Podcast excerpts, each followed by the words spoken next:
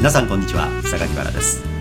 今日も興味深い事例や大きな数字意外な事実などなどビビッときたものは何でもご紹介してまいります。あなたの夢が少しでも実現しやすくなりますように。それでは行ってみましょう。この番組は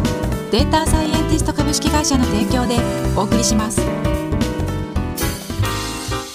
アリの中にもねあの敵にこう触られたらね自ら自爆して爆発する種類がいるんですよね。アリはい。はい。でなんでそれ自爆するかって言ったらその自分の体を飛び散らして周りにね、危険なやつが現れたぞ逃げろって知らせてるんですって。うんなるほど。そういうね自爆アリいるらしいですよ。だからもうアリになってくると多分一粒一粒のこのアリっていうのはもうあれもう極めて社会的生物なんでしょうね、ええ。人間以上になんかもしかすると。その社会全体の構成のために自分はその中で、まあ、犠牲になるっていう話がもう自動的にプログラミングされちゃってるってことですよね、うん。ちょっと半分悲しい話があるんですけどね、はい。アリの研究に人生を捧げた学者さんがね、はい。今から30年前ぐらいだったか20年ぐらい前だったかにこう亡くなられたんですよ、はい。でその時にねその博士が言い残した言葉があるんですよ。結局アリってねすごいと。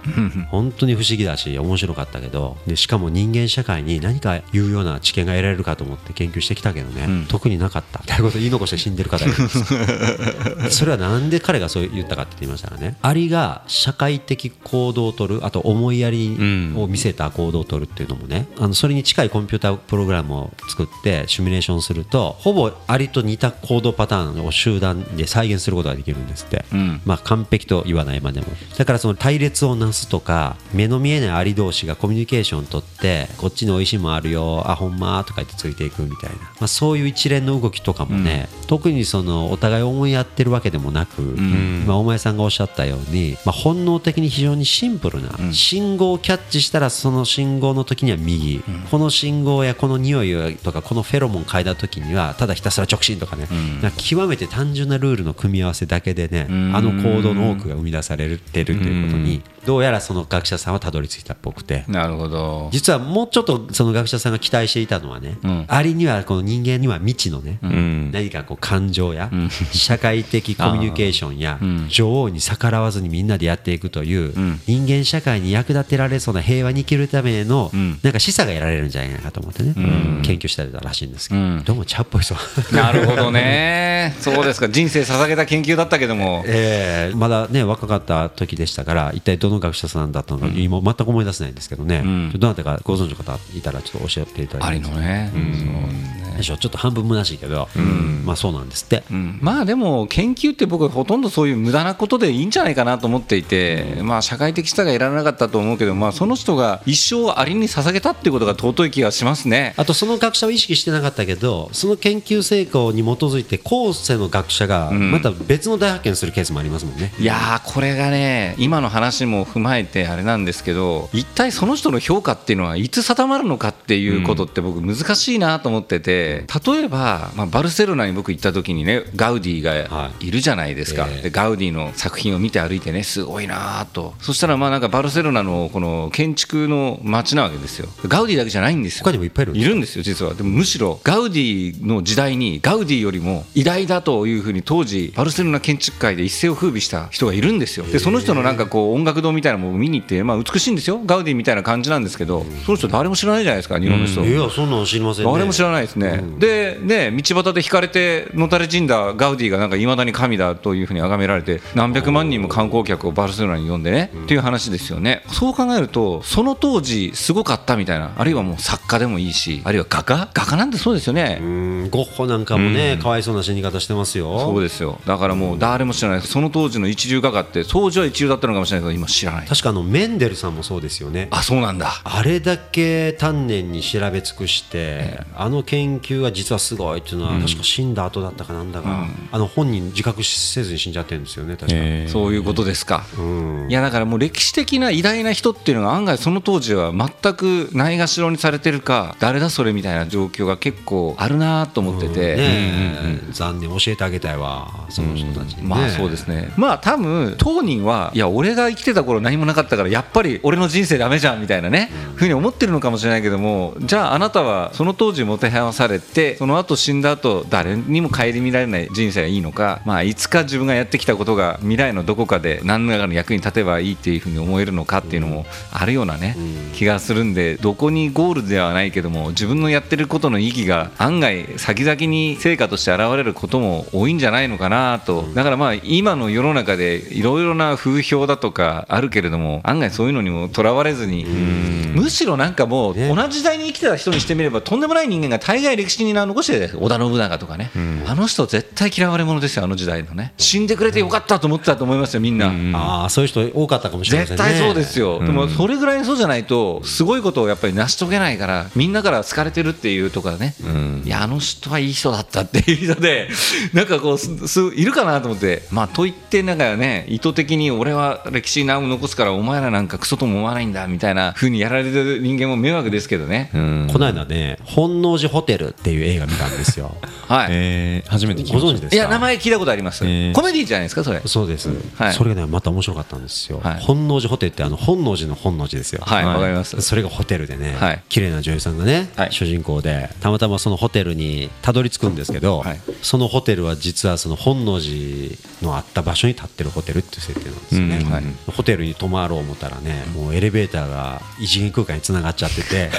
エレベーターに乗った途端にね織田信長が生きてた時代に放り出されてしまうんですよ、目の前にたどり着いたところが織田信長の 前みたいな感じで、ところが織田信長は未来に鼻の利く人だったっていう設定でねお主は未来から来たのだろう、ね。えーそうなんですとか言って。でまあその主人公の女の子がね手に握ってたちょっとキャピキャピした女性たちが楽しそうに載ってるチラシをね、これは旅のチラシかなんかよく旅行系のチラシあったりするじゃないですか、うんあのチラシたまたま手に持ってて でそれをまあ織田信長にまあ見られるのか見せるのか。信長はね、まあ、頭いい人だっていう設定で先見の明があるっていう設定ですからそれ見てねおやとこのチラシに載っている人々の表情はものすごく全員幸せそうな笑顔。うん。実はこれ伏線なんです。重要な伏線なんですこれ、ん。そのチラシを見て幸せそうな人々がそこに映っているねこれ第一伏線。でね、えー第二。でねそのね主人公の女性がねどうしても信長に伝えたいことがあると。仲良くなっちゃうわけですよ信長と。信長が意外と優しい人なわけ、はいはい。でちょっとね街にね、ん。あのデートに連れてってくれたりするんですよ。そうと庶民たちがまあにぎわってるわけですよね、誰も信長の顔を直で知らんもんですから普通に道歩けるっていう設定なんですよ。なるほど。暴れん坊将軍みたいな感じですねあまあそうですそうです。ほんでまあ信長とそうやって庶民が賑わってる街をデートしている間にね信長がねこういうこと言うんですよ。自分のね最大の夢はね日本を統一してこの戦乱の世を終わらせて、みんなを笑顔にすることだって言うんですおよう。みんながこうやって幸せに笑顔でこの日本という国がねみんな幸せになってくれたらもう自分はそれで本望だって本気で言うんです、うん。でそれを一刻も早く実現するためになんとかこのね争っている戦乱の世を終わらせたいんだと、うん。だから自分は生き急いでるんだということを言うわけですよ、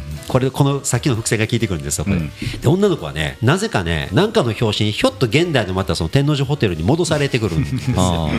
テルマエロマエみたいな感じですね。まあまあちょっと似てる。はいあの作品にちょっとまあ似てるとこもあるんですけど、ね。うん。でね戻ってきてねこの信長さんって意外とええ人やったなみたいな感じで。でまたなんかいろんな顛末があってまたひょいって戻されるんですよ信長の前。に でその時にねたまたまその本能寺の変がある当日の昼に戻るんですよ、なるほどなるほど。うん、でやばい。これ絶対このままにしといたらね信長さん殺されてまうわ。って思うでしょ、これはねもう歴史の流れを変えてても、この素晴らしい信長さんという人を死なせてはいけないっていうんで、女の子は意を決して信長に言うんですよ、ん。あなたね絶対今晩逃げた方がいい。と、うん。明智光秀が 今晩謀反を起こしてくるからって言うんですよ、そしたらね家来の人がね何をそんな馬鹿げたことを申しておるみたいなこと言うんですよ、ところが信長が賢いからこやつは嘘は言うておらんな。未来から来たやつやし、ん。で信頼してるわけですよその女の子のこと、でね信長はそれを受け止めるんです。あ。なるほど。今夜俺は謀反を起こされるんやなと。で女の子はそれを言い残してとにかく信長さんに絶対逃げてくださいよと言ってまたヒューってこう現代に戻されちゃうんですよ、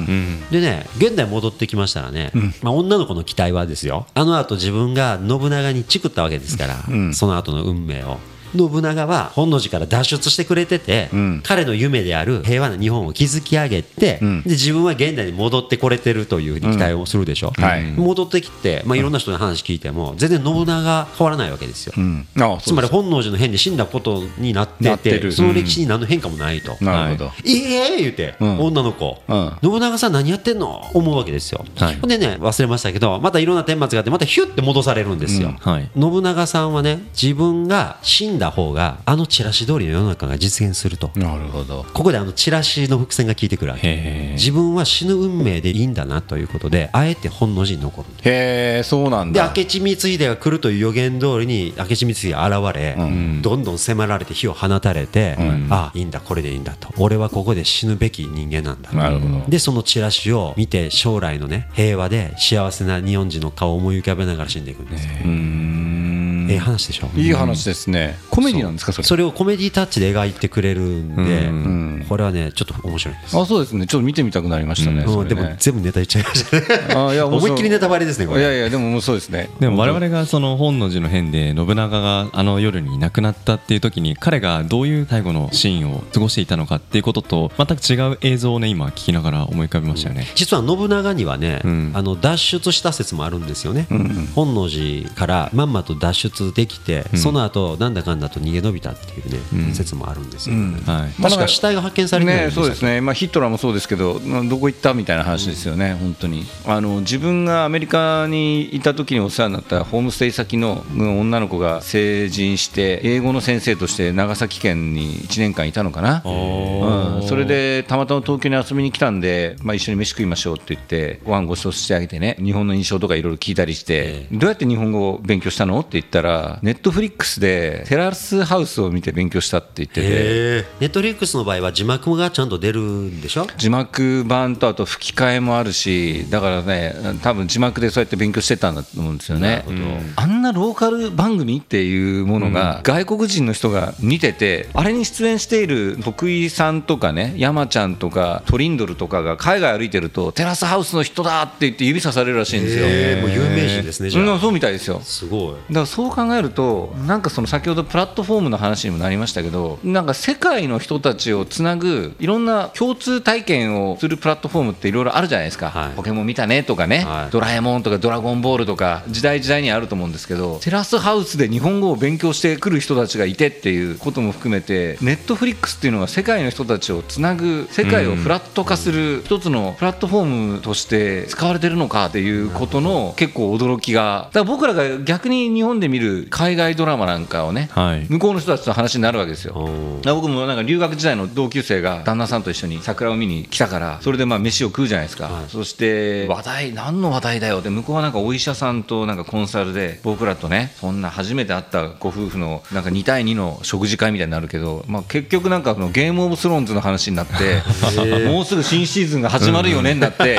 この展開はどうなると思うとかなんか予想が始まるわけですよ。話が合うわけですよね。そうやっていろいろ細かいところまでそうそう。それってねいや昔ほらほとんどの日本人が巨人阪神戦を見てましたとか、はい。力道山の試合見てましたとか、はいはいはい。ね、アントニオ猪木対スタン・ハンセン見てましたみたいな、う。んあのそういう時代から、はい。チャンネルがガーッと増えたり、ん。メディアが増えたりしてしまって共通の音楽とか共通の番組見た見た見たっていうので盛り上がりにくくなったはい。時代が来たじゃないですか。そうですね、で今度、今全く思わぬ方向から今おっしゃったようなああ見た見たそれ知ってるっていうことが起きる現象が出てきてるってことですよね。そういうことなんですよ。ねうん。例えばそのネットフリックスなんかですとレコメンド機能がはい。充実してるわけでしょうから、はい。そうですね。例えば日本のあるアニメを見たとかあり日本のあるドラマを見たという人には他のこの作品見た人はこんなもん見てるよっていうレコメンドが表示されるわけでしょ、はい。はい。そしたらそこには別の日本の作品だったり。きっとそうですよ。うん、っていうとなんかこう似た人が似た作品見ているうちに、はい。より似た作品を推奨される確率が高まっていって気づいたら似た作品群を見てる人者同士の数が世界中にね。世界中にそれ言語が、うん、マルチランゲージになってるんで、だからもうみんながテラスハウスなんてあんなの日本のバラエティ番組みたいなもんなんで、なんですか昔で言ったらフィーリングカップル5対5みたいなものが海外の誰か見てますみたいな話じゃないですか。そういうことですよね。だから趣味が合わない日本人同士で話するよりも言葉が全く違う趣味の合う人と話した方が楽しい可能性があるわけですよね。いやそういうことなんですよ。だから世界はフラット化してるかそれとも極地化してるかっていうやっぱり大きな2つの議論があって、フラット化してるようでフラット化してないっとかねうんいろいろあるんですけどやっぱりある一面ではやっぱり僕らが思ってる以上に世界の人たちはいろんなものを共通の趣味とか共通体験みたいなものを共有し始めてるような気がするんですよね。この番組はデータサイエンティスト株式会社の提供でお送りしました。